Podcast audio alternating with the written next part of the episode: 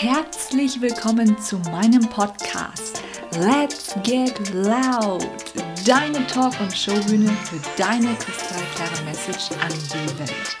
Offen, ehrlich, unzensiert. Mein Name ist Lin Pham und ich hoste hier die Show. Heute ist Weltpremiere angesagt, Playmates und Playboys. Die allererste Interviewfolge geht online und ich habe die große Ehre, einen wundervollen Mann zu interviewen. Joel lebt in Florida und wir haben uns auf einem Seminar in München kennengelernt und uns somit erst genau einmal in Live getroffen. Und das Schöne ist, die Verbindung ist bis heute geblieben und Joel ist für mich ein Mann, der die Welt langfristig positiv verändern wird. Hört selbst rein, lass dich auf das Unbekannte ein und genieße.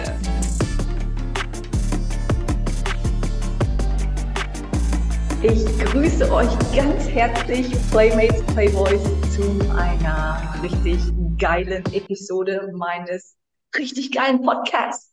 Let's get loud. Deine Talk- und Showbühne für deine kristallklare Message in die Welt offen, ehrlich, unzensiert, so wie du mich nun mal kennst. So sind meine Interviewgäste auch. Und ich freue mich so sehr an dieser Stelle, den wundervollen Interviewgast des heutigen Tages, der heutigen Episode dir vorstellen zu dürfen. Er wohnt in Amerika, ist aktuell in Atlanta, glaube ich. Und ich genau. stelle dir vor, genau, er spricht so ein bisschen Deutsch. Es ist Joel Fenelon, ein ganz wundervoller Herzensmann äh, mit einer sehr tiefgründigen Message. Du wirst es gleich selbst erleben. Ähm, ich roll an dieser Stelle einfach den roten Teppich für ihn aus. Und das Geilste ist, er trägt rot. Das passt perfekt. Und ja, wir haben uns über das MMI tatsächlich kennengelernt. Wer es noch nicht kennt, das ist das Millionaire Mind Intensive. Richtig geile Geschichte, kommen wir auch noch zu. Und seitdem stehen wir in Kontakt. Jedes Mal, wir sehen uns nicht so oft, doch wenn wir und äh, vor allem über Zoom ist die Verbindung sofort wieder da.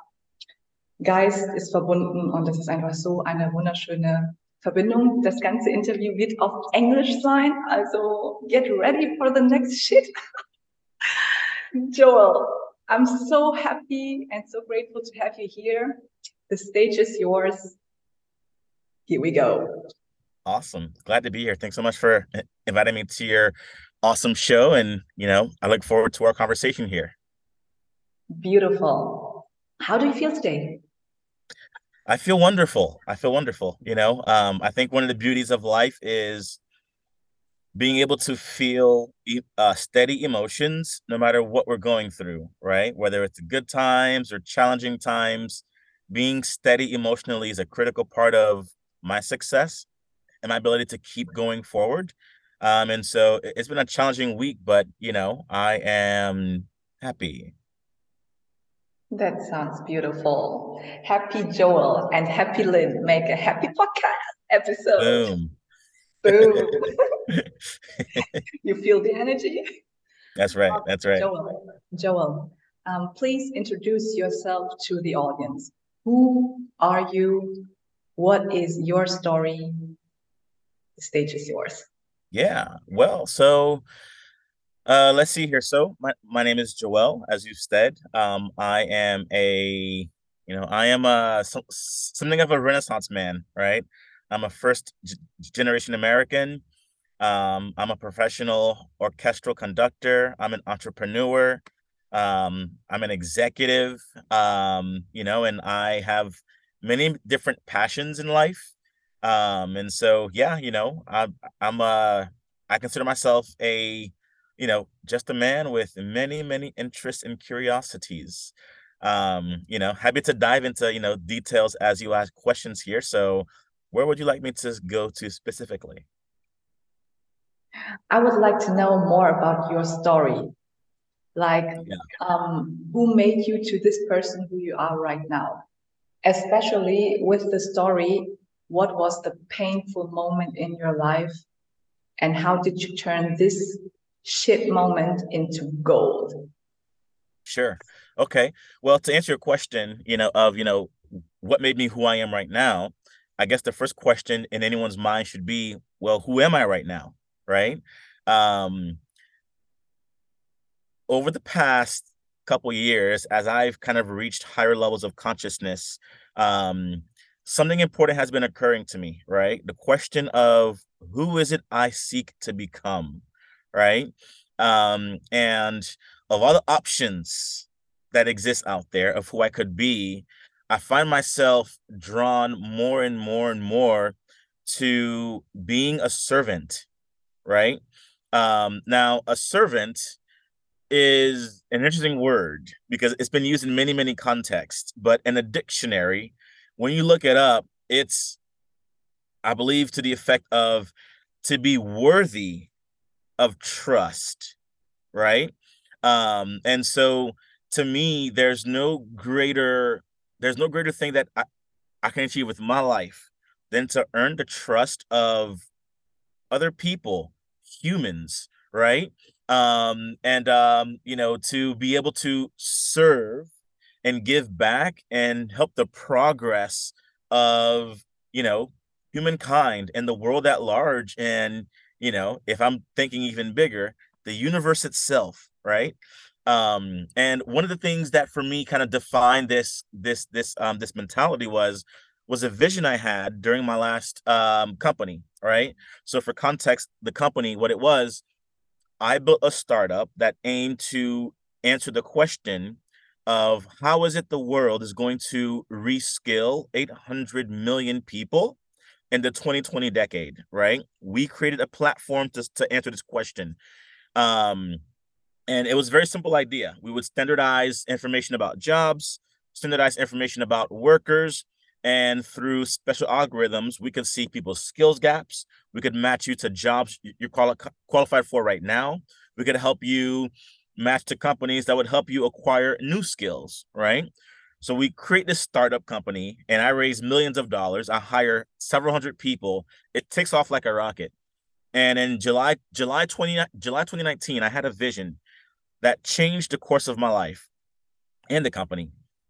I found myself at a table, um, and there was a rich man and a servant. And these are great people. And I and, and it felt so real. It was as if I was literally in the room with these people. And I said to myself, I am unworthy of speaking in their presence. Let me just listen to what they have to say. And the servant was sitting there with complete peace.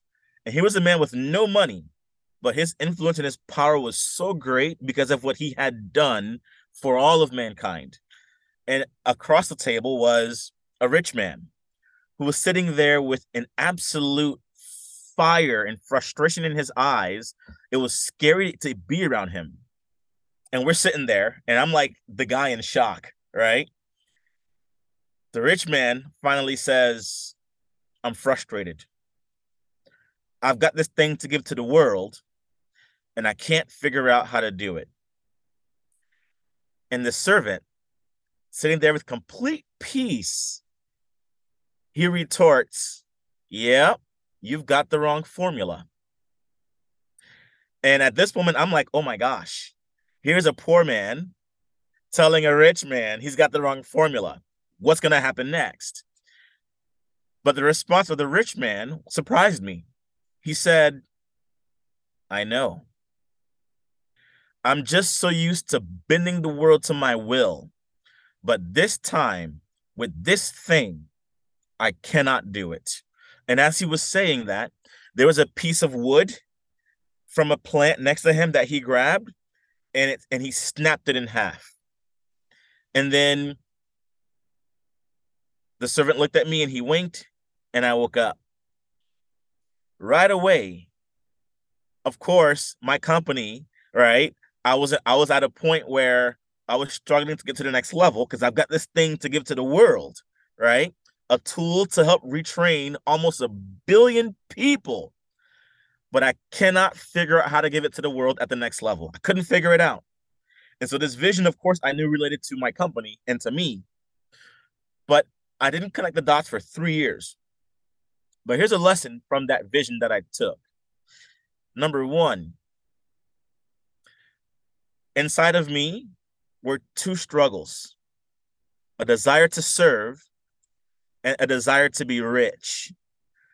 The part of me that loves to serve people doesn't need much because I'm not driven by material things.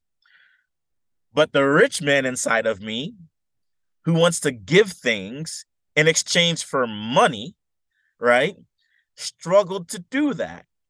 And the servant part of me told the rich part of me, I've got the wrong formula. And I couldn't figure out what that meant, but I knew something was certain. The snapping of the wood meant the company was dead. That much I knew. And so three years later, fast forward, as I went through life, I went to Germany, I met you. Um, you know, I've done so many other things, and those in that short amount of time, it occurred to me who I really seek to become and the and the part of me I want to feed is not the rich man, it's the servant, right? Because the question for me is what's my what's my legacy gonna be? Oh, here lies a man who made billions of dollars, or here lies a man who moved and inspired all of humankind to be better, or to achieve, or to and or to imagine and and and and, and to do right that part of me is what I want to feed. And so that's who I am today. I have decided that I am striving to be that servant. And of course, along the way, I'm going to make money, but I'm not doing it for the money. Right. So that's who I am today. So let me stop there before I go on with the story. What do you think so far? Any questions or thoughts? Beautiful. I like your storytelling. I like your the words you're using so powerful, so crystal clear. I just like the way you are. I really like oh, the way you are. Awesome. Just go ahead. Just go ahead. Okay. I, I guess the, the audience love to hear your story. Tell us more about Joel. Okay. All right. So starting with with who I am right now is I am a servant. That's who I am fashioning myself to be. My choices today are driven by that to serve right? Um, what made me want to be like this? What happened in my youth that shaped this? Well, the truth is the story, my story beyond my story begins long before I was even born, right? Uh, my parents, um, my parents, uh, you know, they came to America from Haiti um, before I was born, but my parents were the first of their of their ancestors in 350 years since slavery began on that island. Well, since 150 since 1506, they're the first of their of uh, of their ancestors to get off the island on my mom's side and my dad's side, right? And so Haiti's history is one it's it's a very significant story. It's an important story. Um and but it's also full of pain and struggle and suffering. And so my parents were able to leave that island. They came to America. I was born myself in 85 and I my my first awareness was with a father who was a pastor, a preacher, right? A man who decided that, you know, he left the world, he left one of the poorest countries in the world to come to the richest country in the world, but he wanted to give back to that poor country and the way he knew to serve them was not through money, but was by feeding them hope through words and ideas and helping to shape their their futures through inspiration. So he was a preacher, and my mom, my mom, you know, she worked alongside him, and they were church builders together. They built together 17 churches in Haiti, um, several churches here in America as well. And so I grew up in that context, right? So even though myself, I am not religious, um, I do believe religiously that God became man so that man may become God, right? Um, and this this perspective of mine pulled me away from my family um, because they don't believe it that way. They believe, like Christians do, that you know, God sent Christ to die for your sins, and you should worship Christ. I personally don't believe in that, um, but I think there is tremendous, deep wisdom in the holy texts themselves without the frame of religion around it. So, anyways, one thing I did appreciate about my parents and the work that they did was I mean, my parents, you know, thousands and thousands of people have come through our home, right? My dad has counseled and coached and helped thousands of people, literally. My dad's churches have over 85,000 people in Haiti. So when I say thousands, I'm talking from like literally tens of thousands of people that my family has been influential in serving, right? Um, and so I've always admired that part of my parents. They have this pure heart that they desire to help others become better, right? And so when I left home to chart my own path, um, that was a very painful experience because I decided to cleave myself from the herd. Um, and for 11 years, I didn't speak to my family when I left. Um, but I knew it wasn't because I hated them, it was because I loved me and had to chart a path forward without their influence on me. And that's what I did, right? And so along this path, I decided that I wanted to be rich, but who I truly was deep down was a servant. And so now that, you know, I have gone through the process of a crazy journey of having earned a master's degree in orchestral conducting, traveled to over 18 countries, built three software startups. The first one I sold, right? Second and third one didn't work out. The third one, I just said, said the story there briefly. But that experience brought me to a place where I came to realize even with money, even with power and, you know, uh, authority over resources and people and making decisions on behalf of organizations, what's truly driving me it is is a desire to shape the path before the feet of humanity right? And so that's kind of how i got here right um of course that's a very high level uh you know a story um in the journey itself um but you know that's in a nutshell right these are some of the major events that have kind of shaped me into who i am today wow that's always what I say when I hear. I just I'm like hanging on your lips. I don't want you to stop telling us more about your story. Um, maybe uh, there there are a lot of things. I mean, we can talk like for hours. I try to put it yeah. into a frame. Um, you told about struggle, and um, I would like to know. But first of all, let me first of all i have to tell that you said that your uh, father is a pastor and i didn't knew it before and you as, as you remember we met on the mmi and uh, there was an exercise where we just have to look in each other's eyes and i remember i was just looking at your eyes and i was just crying I was just crying. And the funny thing is, I saw the, the pastor through your eyes. And uh, when the exercise ended, I was like talking to you, what did I see and all that. And you know, and you said, you know what, my father was once a pastor. And I was like, wow, amazing. I feel it. And the other thing is, um, so I hope it's the right word. Appreciate. I'm appreciate for your being as a man in this world because you belong to those men in this world who gave us women and um, children safety. It's like when you're when you're there, we feel safe. And that's so important. That's so fucking important in this world, in this crazy world. We all know what happens here. And uh, Joel always gives me this feeling of being safe, being um, understand, and he's listening to me because the funny thing I have to tell you, um, I um, broke up with my ex this time, the second time. and the funny thing is always like after the breaking up, we just have like contact again and we Zoom and Joel is just there for me. He opens his heart and he just listened to everything I say. And I was just like crying and very emotional, like I am like we women are with our uh, feelings and all that.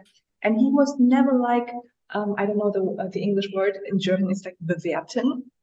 He was just there and holding space, holding this room for me, and that is so amazing, so powerful. I just love to say thank you, thank you so much, and really, ladies out there, every woman who's dating Joel or is in in the near von Joel or get to get the, the ability or the, the chance to get to know him, you can be damn fucking happy, and uh, that's that's what I really want to say. And we need more men like Joel in this world.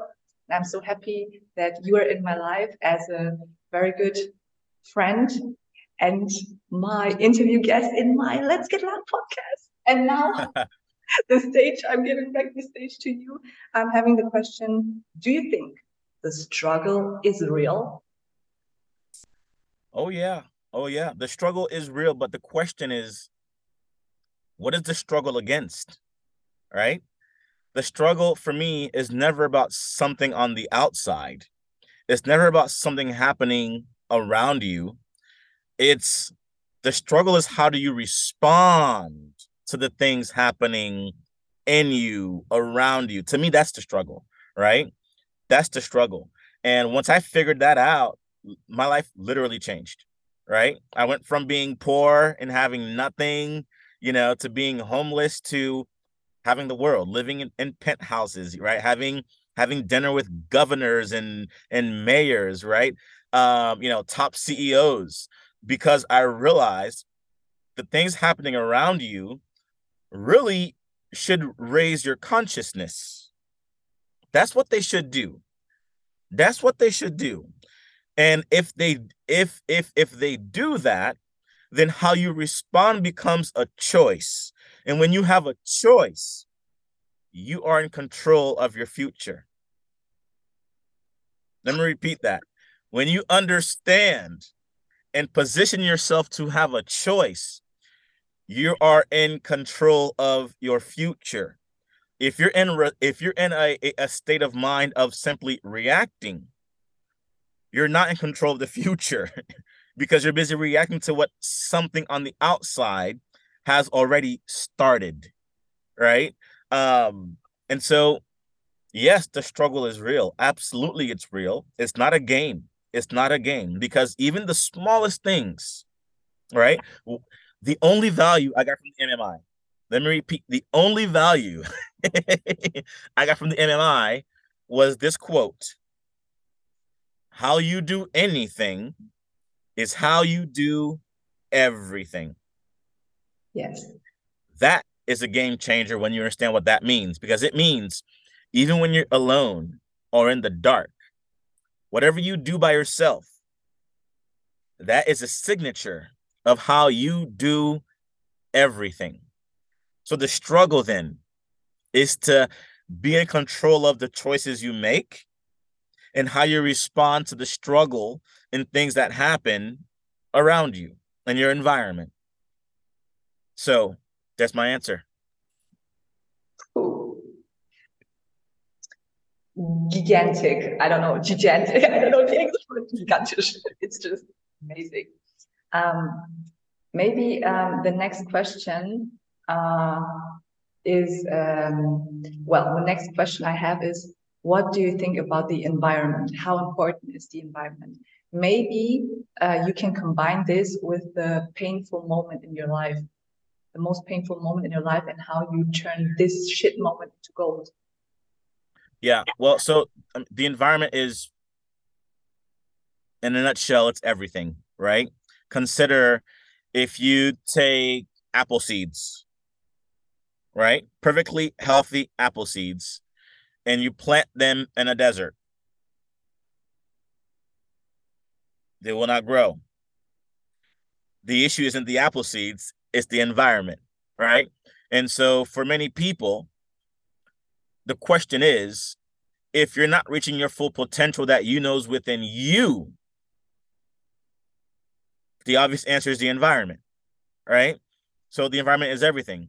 For me, you know, and I, I kind of touched on it earlier a little bit, but I'll kind of, uh, you know, unpack it a, a, bit, a bit more. um my family growing up right? I love my parents. Um they both passed away now. Um but my home life was very turbulent because my parents came from their number one literally literally the poorest country in the western hemisphere right? So as you can imagine they didn't grow up going to school the way we did they didn't have education systems in haiti the way we have in america there was no healthcare system there was no strong transportation system. There was no strong food infrastructure, right? Safety has always been one of the weakest points in that society. Literally, no pillars of that society works. Um, and so they left Haiti and came to America, but they didn't go to school in America still, right? They had they already had kids. They had four of um, their first kids back in Haiti. Um, and so I didn't meet three of my siblings until I was nine years old. They weren't, they couldn't come to the US until I was nine. They were already 11, 13, 15. And I have a twin sister. So I grew up with my twin sister and my first sister, right? But three of my siblings I didn't meet until I was nine years old. And so combine that, right? So religion religion can either enslave your mind or set your mind free depending on how the messaging is conveyed to you in the from the pulpit right? So consider for a second. Parents come from a country with literally no infrastructure no security and religion was a key weapon that was used against the slaves for over 300 years in Haiti right? And so the context of religion as is taught in that country, it doesn't set your mind free, right? And so, couple that with the fact that my father was a preacher with all these churches and all this influence and authority over so many people, um, our family was considered a quote standard, right? Well, things fell apart. We had so many family issues, as all families do, but because of our family's position within this structure of religion, issues in our family had an impact on everyone else that looked up to us, right? And so there were a couple events that happened and it broke our family. And um, we couldn't recover from that. I was 13 when the first of these events happened. Um, and I recall as a kid, I recalled I love my parents, but as I look in their churches, I don't want to be an adult like all the people I see in those churches. I was a kid when I saw that. What I didn't realize that I was saying to myself was that I needed to change my environment in order to not become like those people. So, because I was so deeply convicted about not being like that when I was an adult, well, naturally, the power inside of me gets to work, right? It gets to work and it begins to create conditions to get me out of the environment. And, um, you know, when I was 17 years old, I decided I'm going to college and I'm not looking back. So I didn't tell my parents or my siblings. I just packed my bags left home for a college I could not afford. And for 11 years, I didn't speak to anyone in my family at all. Um, my parents tried to make contact. My father came to the campus and we had one conversation that was extremely, extremely forward and direct. It was the first time I ever challenged my father. First time ever. Um, first and last time, in fact. But after that moment, he understood I was not going to come home. And then I decided to, you know, I'd rather go through and struggle my entire life, but I'm going to unlock this power that I believe deeply is inside of me. I will shape my path. I will be great, not because anything's going to get handed to me, but because I know that the power to create is within my very self. And so it took me a long time to get in tune with this power. I struggled a ton, but out of that pain, what came out of that was a very strong individual with a mind capable of achieving anything that it decides it's going to do. Um, and an individual that's not shaped by things that happen on the outside without my permission, right? I have the authority alone to decide what choices I make. That can never be taken from me, no matter what.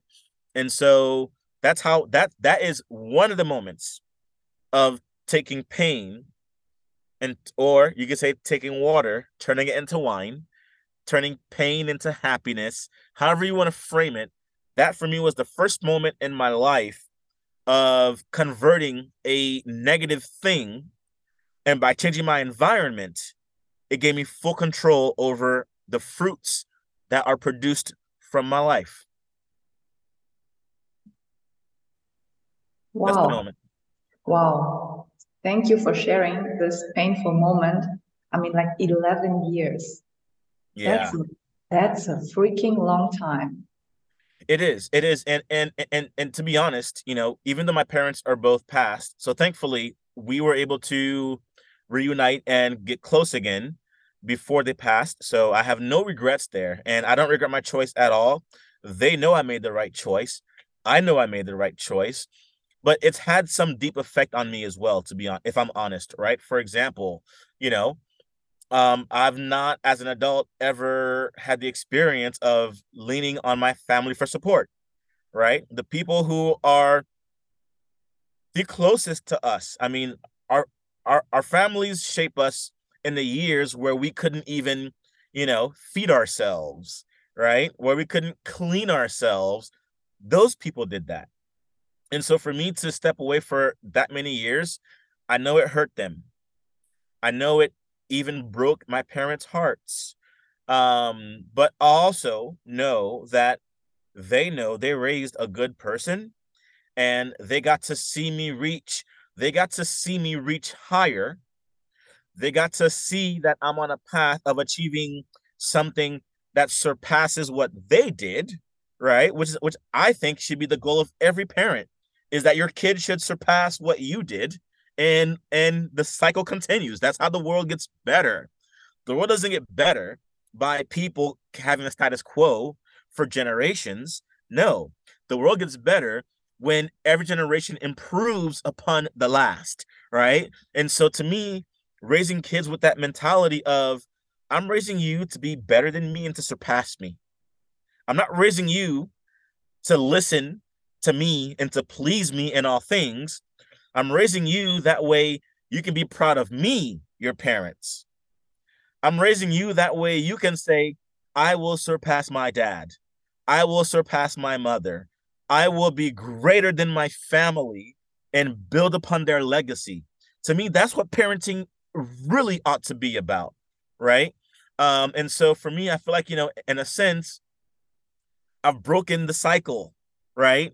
I've broken the cycle that for generations where where my lineage could not break the status quo out of Haiti, my parents took the first step by getting off the island. And I'm taking the next step to say, okay, I'm going to serve humanity, right?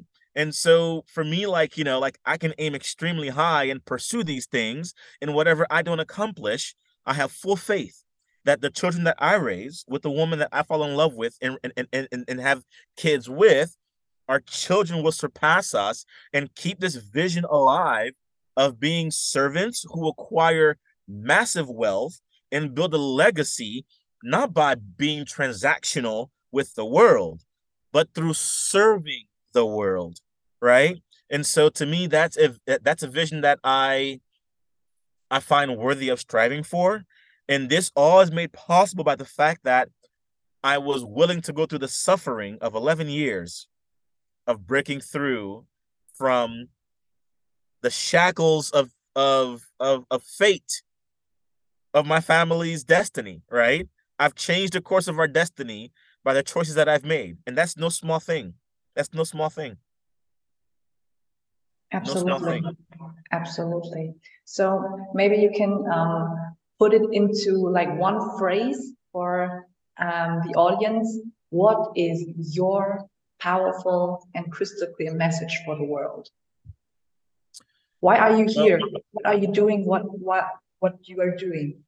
Yeah. Well, you know, if I drawing on on on the lessons not just of my story, but as I've studied the lives of many many others that have come before me and those that and and those that are uh, alive today,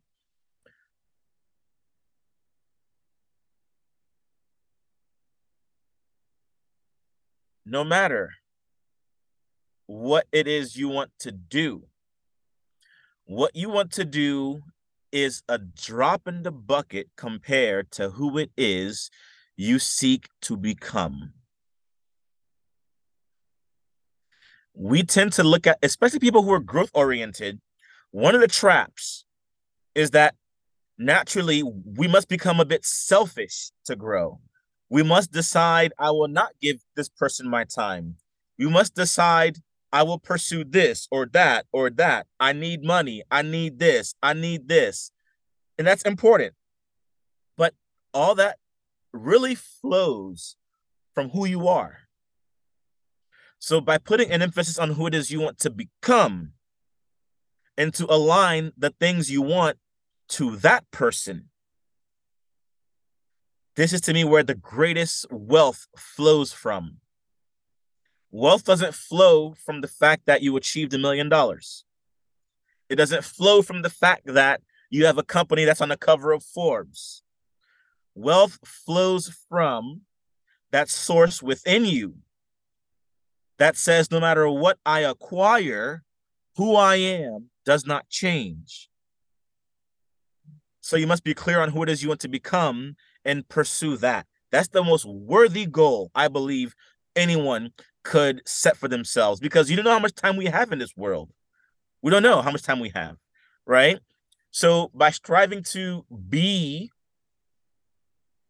rather than to have, you can have an impact far beyond your lifetime from the person you are.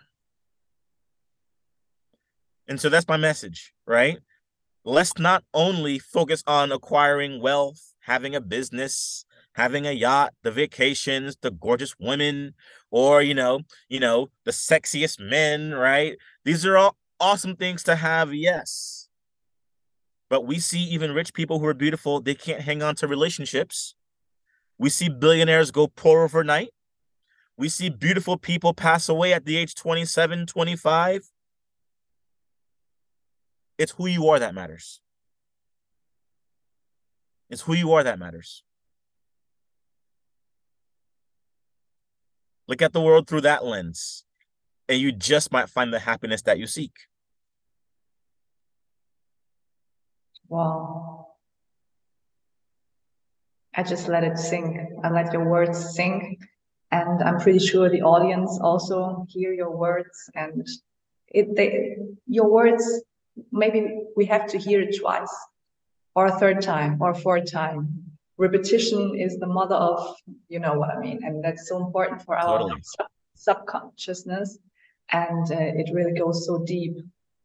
And um, I really would love to hear your answer uh, about this question. What is love mean to you?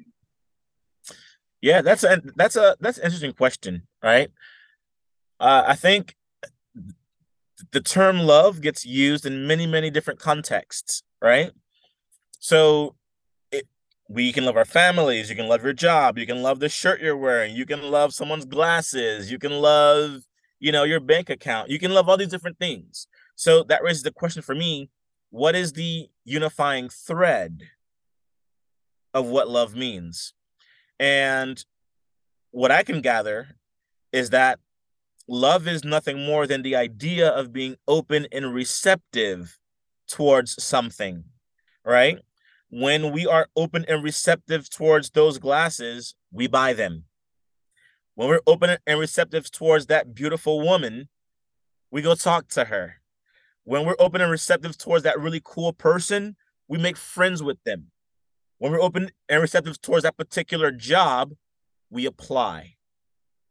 The inverse of that, when we're not open and receptive to that job, you don't apply. When we're not open and receptive towards towards that guy over there, we don't seek to become their friends, right? And so to me, love is being open and receptive. Now, once you're open and receptive, you can add on other layers. For example, romance. Ah, now you get now you get, you know, what we call that boyfriend or girlfriend, you get that love, you get you get that amazing sex, right?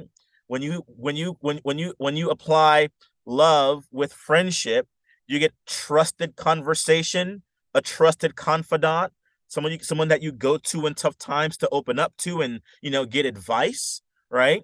When we when we connect open and receptivity even towards and then you add on hatred, you might get crime, right? You might someone who loves being a criminal w- will do crimes, right? And so to me, love is not just about the good side.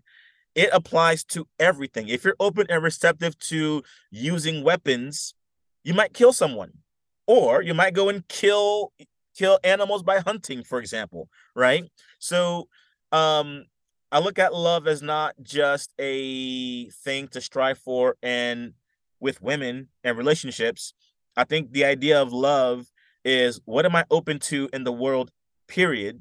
And then, you know, receiving those things within the context that allows love to then bring me closer to those things and bind us together. In the moment I don't love those things anymore, we break apart. I, am sure earlier you mentioned, for example, that you know your ex-boyfriend, right? Well, what happened there was you guys stopped being open and receptive towards each other. That's what happened. And because because those channels closed, everything else that comes with it, sharing a bed, having sex, sharing money, sharing meals, conversation, all those things go away because you're no longer open and receptive towards each other. So to me, that's yeah, that's the lens that I look at love uh lo- love through. A hundred percent. Where do I have to sign? the beautiful thing is you have wears a red thing and like love, red, love. And you just talk, yeah. and you just talk about it. So the next question. What is sex to you? What does sex mean to you, Joel? Wow. Well, you know, beyond the beyond the traditional, well, sex is the the the you know the the uh the way that you know living things procreate and you know multiply themselves right uh you know sex is a very intimate thing obviously right and it shouldn't it shouldn't be used lightly because because of the of, of, of the fact that you know you can procreate that's how that's how we procreate human beings is through sex uh, but i mean to me i mean sex is you know it's that it's that intimate physical relationship, you know, where our bodies go wild with one another, right? Where we, you know, we uh, you know, we have all sorts of steamy experiences where we, you know, um Go ahead, talk dirt to me.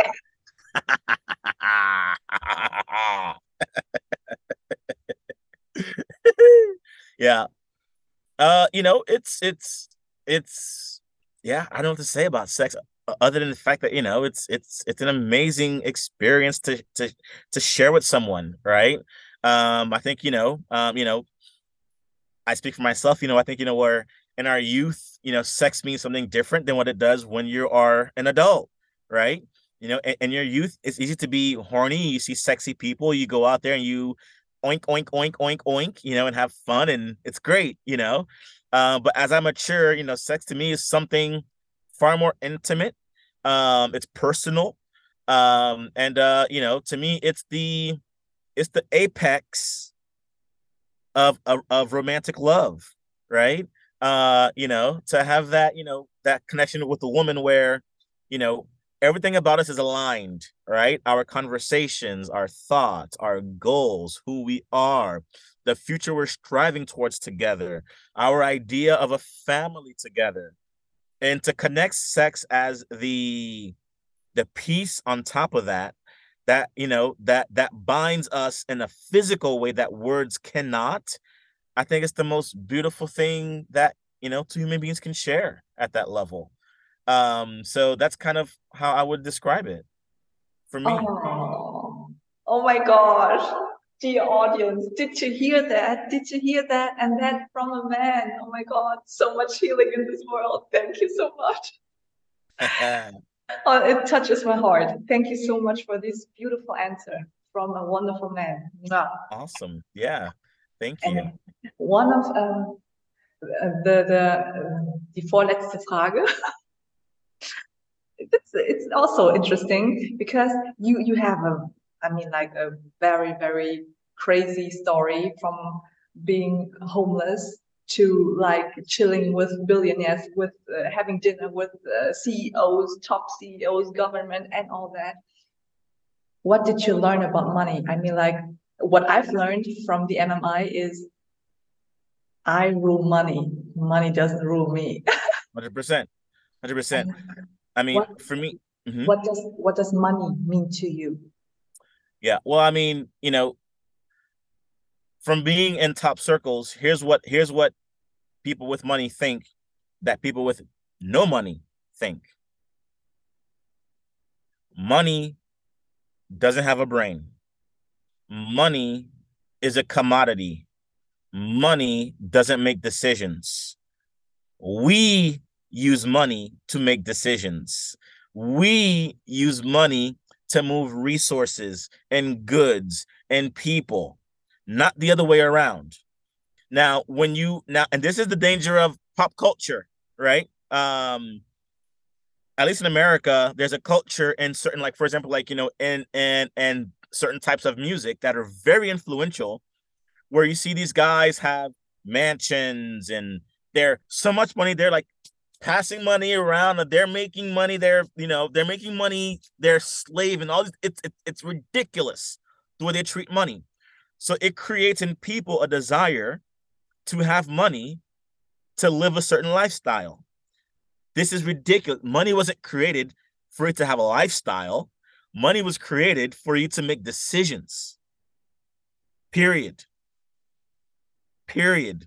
Money is not a lifestyle. Money doesn't think.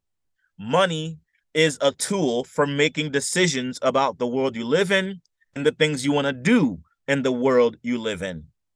Okay. And so that's for me, it's kind of, you know, and of course, if you understand, if you understand that, money is a byproduct. Money happens as a result of something else. That's so important, right? Money happens as a result of something else. The question is, what's the something else? if you identify the something else and you focus on that, money happens automatically. It's like, for example, here's a silly example. If you if you're holding a glass a glass in your hand, right? And you want to break the glass, right?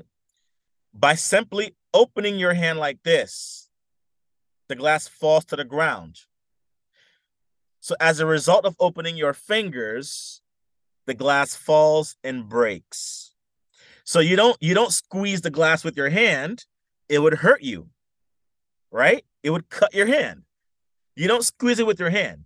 So therefore, you break the glass as a result of simply opening your hand.